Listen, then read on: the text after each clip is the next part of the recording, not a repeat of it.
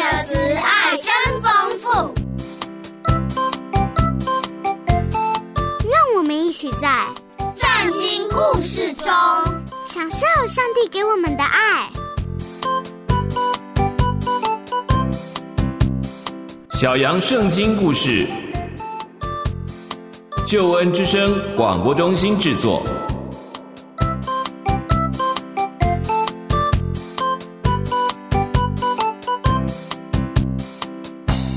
亲爱的小朋友，平安！下班哥哥很开心又和你在空中相见了。记得上次我们说到，门徒们把五个饼和两条鱼交给耶稣祝福之后，让五千多个人吃饱了。接着，他们却急着离开了群众，往湖的另外一边渡了过去。但是耶稣却单单留在这里的山上。门徒们带着满满的疑惑，按着耶稣的吩咐把船开了出去。可是没有想到，这下子却碰上另外一场大风暴。正在忙着稳住船的时候，却突然有人大叫着：“有鬼怪！”真的是祸不单行。接下来门徒该怎么办呢？我们先一起听一段好听的音乐，等音乐过后，下凡哥哥再告诉你哦。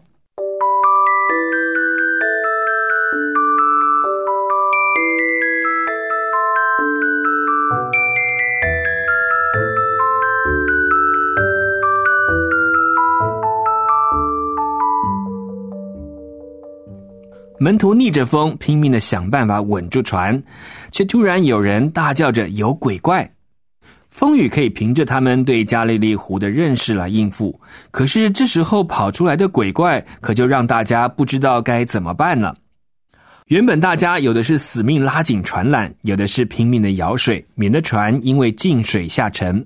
这下子都停下来了，看着远远的地方，真的好像出现了一个影子。从远方渐渐的往船这里靠近，在风浪之中根本看不清楚那是什么，但是可以确定的是，这个影子没有搭着船或者任何的交通工具，是直接浮在水面上的。这一下，大家更是惊声乱叫，觉得这回真的完蛋了。这时候，远远的那个人影更加靠近了，还把手举了起来。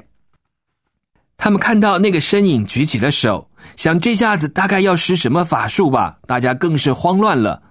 突然听到一个熟悉的声音对他们说：“放心，是我，不要怕。”听到这声呼唤，大家突然愣了一下。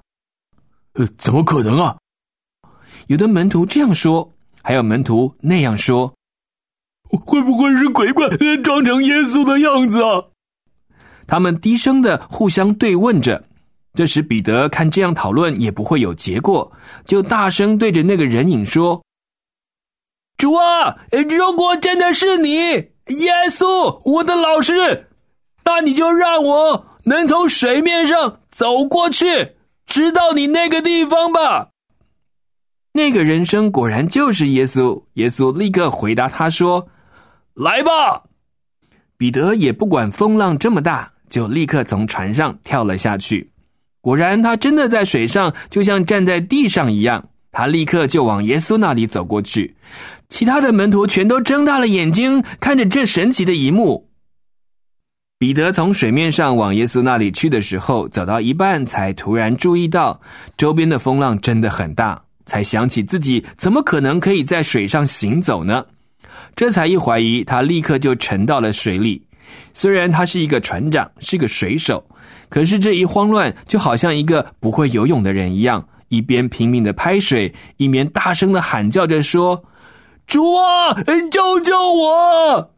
突然，彼得的手臂被耶稣拉住，一下子就把彼得拉出了水面。彼得惊讶的发现自己已经站在水面上，站在耶稣的旁边。耶稣看着全身湿透的彼得，就对他说：“彼得。”你的信心太小了，为什么疑惑呢？耶稣点出了彼得的害怕，就是来自他突然想到耶稣怎么可能帮他站在水面上呢？这一想就一下子沉了下去。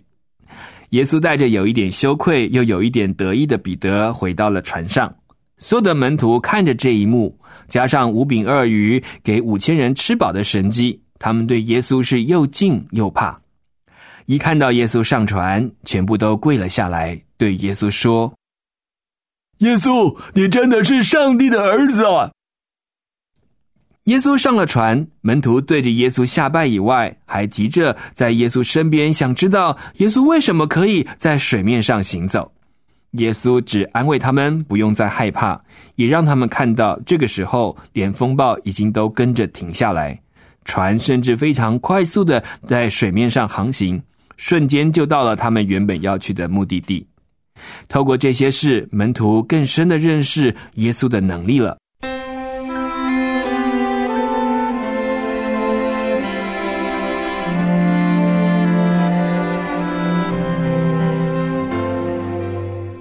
到了第二天，有好些在湖对岸的一群人也发现对面还有一条小船，他们知道那就是门徒他们所开走的那艘船。他们也知道门徒在出发的时候，耶稣并没有跟他们一起上去。这时候，这些人发现那个附近有几条从提比利亚来的小船正靠在这个岸边，这个岸边就是耶稣在附近施行了让许多人吃饱的神迹的地方。所以那些人，他们也都知道这一场神迹的。他们想要继续的去找门徒和耶稣，可是因为都找不着那个还没有上船的耶稣，所以这些人就干脆借了那几艘船，直接搭上去，往对岸的加百农一带去找他的门徒。果然，等他们到了对岸没有多久，就看到了耶稣。他们知道耶稣其实没有跟着他们上船呐，所以他们就好奇的问耶稣说。老师啊，呃，你是什么时候到这里来的？可是耶稣却回答说：“说老实的，你们这样急着找我，不是因为看见了什么感动人的神迹，而是因为能够不劳力就吃到饼、吃到饱的事情。我要提醒你们，何必要为着那些会腐坏的食物而辛苦操劳？真的要努力的是为那些可以存到永生的食物来努力。”这种食物是人子要赐给你们的，因为天赋上帝已经在人子的身上做了这样身份的印记。这样听起来，意思是说，要做能够赚到那个可以存在天上永远生命的食物比较要紧，而不是只忙着赚那些摆了就会坏掉的食物。可是，这跟他们问的问题又有什么关系呢？其实，耶稣看他们这么积极的来找他。知道他们只是想跟着耶稣，可能就一生都不用愁吃穿了，生活是轻松简单的多了呢。所以耶稣干脆就用追求食物来点破他们心里真正的疑问，而这可以存到永生的食物，真的引得他们眼睛一亮。可是看起来这样的食物可不是用一般的努力就可以赚钱买到的。这个时候有一个人赶紧问说。呃，那耶稣啊，我们该做什么呢？呃，才算是做上帝的工作，可以去存到这个买永生食物的努力呢？耶稣回答说：“就是真心信从上帝所差来的那一位，这就是上帝要你们做的工作。当然，这里指的那一位就是指耶稣自己。可是这些来找耶稣的人却还是有疑问，于是就继续问说。”那么你会行什么神迹，好让我们看了就相信你就是那位被上帝差来的呢？你的工作到底是什么呢？原来他们反过来想知道，耶稣就算是被差来的拯救者，那他到底要怎么做呢？这些人甚至谈到，以前以色列祖先曾在旷野吃了玛纳，是不是就是圣经上所记载那个上帝从天上赐下的食粮呢？耶稣就回答他们说：“我郑重的告诉你们，其实摩西所给他们的，并不算是真正所谓天上来的粮食，而天上来的真正的粮食，是天父要赐给你们的。”因为上帝所赐给的粮食，就是从天上降下来，要把生命给了世界的那一位。所以这样讲的话，耶稣就是天上的上帝给世人的粮食吗？这样说来，又要怎么吃呢？耶稣在这里称上帝为自己的父亲，称自己就是那个降下来要赐给人生命的。可是大家不是都活着吗？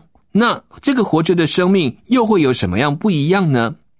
耶稣的话还没有说完，我们下次再继续告诉你哦。欢迎大家可以到救恩之声的网站留下您的感想。我们跟你下次空中再会了，拜拜。